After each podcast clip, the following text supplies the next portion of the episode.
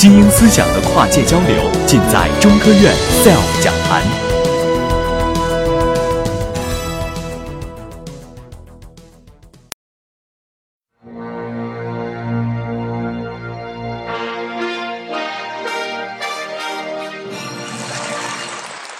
大家下午好，来到这个这个论坛，感觉听了一个下午，认真听了一个下午，感觉非常的震撼。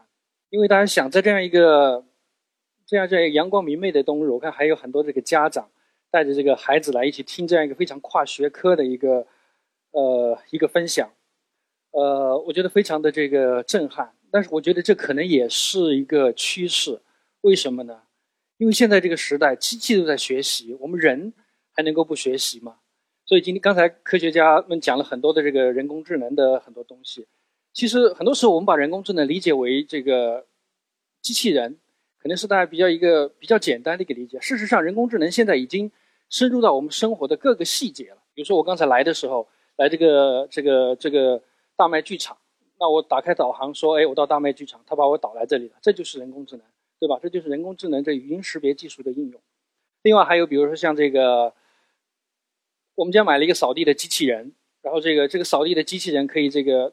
躲避障碍物，只要只要这个在扫地的时候，它可以看到桌子椅子，可以躲避障碍物，然后这个可以扫地。但是现在最大的问题是什么呢？这个扫地的机器人它可以躲避障碍物，但是呢，它这个这个地扫过的和没扫过的，它有时候没法区分。所以，所以有的时候你还人还得追着追着把它拿到这里，拿到那里。所以现在有人说啊，这个人工智能啊，这个主要还是靠人工。现在有的时候靠一点智能。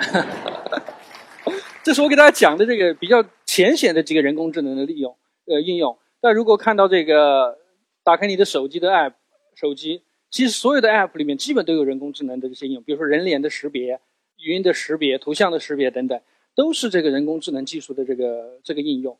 所以我想大家不要把人工智能很狭隘的理解成哦，它就是机器人，这个科幻电影里的机器人，它已经深刻的走进了我们的这个这个生活。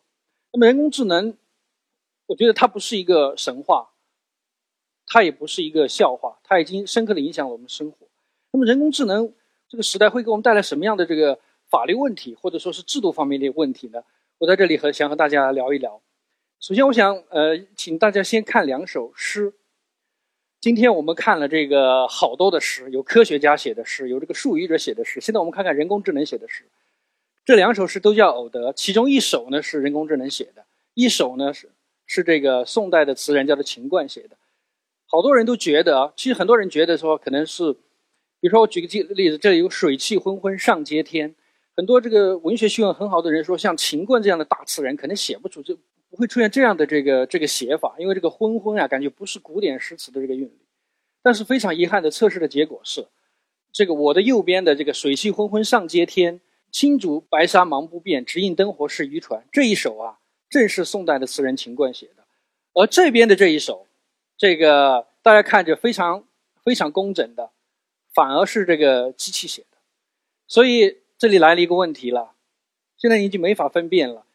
我们可以看到我的这个左边的这这一首，毫无疑问它也是有创造性的。那么这首这首诗，它的这个知识产权属于谁呀？如果是这个机器吗？还是操纵机器的这个人？大家不要觉得这个故事很遥远。去年的时候，微软有个机器人叫小冰，他写了一首，出了一本诗集，叫做《当阳光失去了玻璃》，有一百多首诗组成。然后这个，他数的作作者是小冰，但是小冰是一个是一个机器，是一个软件，所以这个问题怎么解决呢？他们就把这个问题提交给了一个律师事务所，来来寻找一个这个法律方面的答案。所以，未来当机器可以写诗、可以作文的时候，这个。它的知识产权属于谁呢？它可以写，它可以写音乐，可以作画。知识产权属于谁呢？当它达到这个著作权上的创作性标准的时候，知识产权属于谁？这是一个非常值得有意思的一个一个问题，就是产权的问题。那么和产权相关的另外一个问题，我还我在这里还给大家举一个例子，就是数据的问题。刚才很多的科学家讲了，现在的 AI 主要是通过这个大数据的喂养来来实现的。那么我们知道，在人类的农业社会，我们最重要的生产资料是土地、房屋。最重要的这个法律制度就是这个产权的制度，对吧？这个房子是我的，这个这个这个土地是我的。到了工业时代，最重要的这个制度是什么呢？最重要的生产资料，最最重最最重要的这个这个东西，可能不一定是土地和房屋，而是知识产权、我的商标、专利等等。比如说可口可乐的商标，毫无疑问价值连城。那么发展出来的最重要的法律制度是什么呢？SELF 讲坛新一期女性专场重磅巨献，三月三十一日下午一点半，喜马拉雅现场直播七位女科学家的精彩演讲，欢迎收听直播。也欢迎关注 SELF 讲坛官方微信公众号，获取更多直播信息。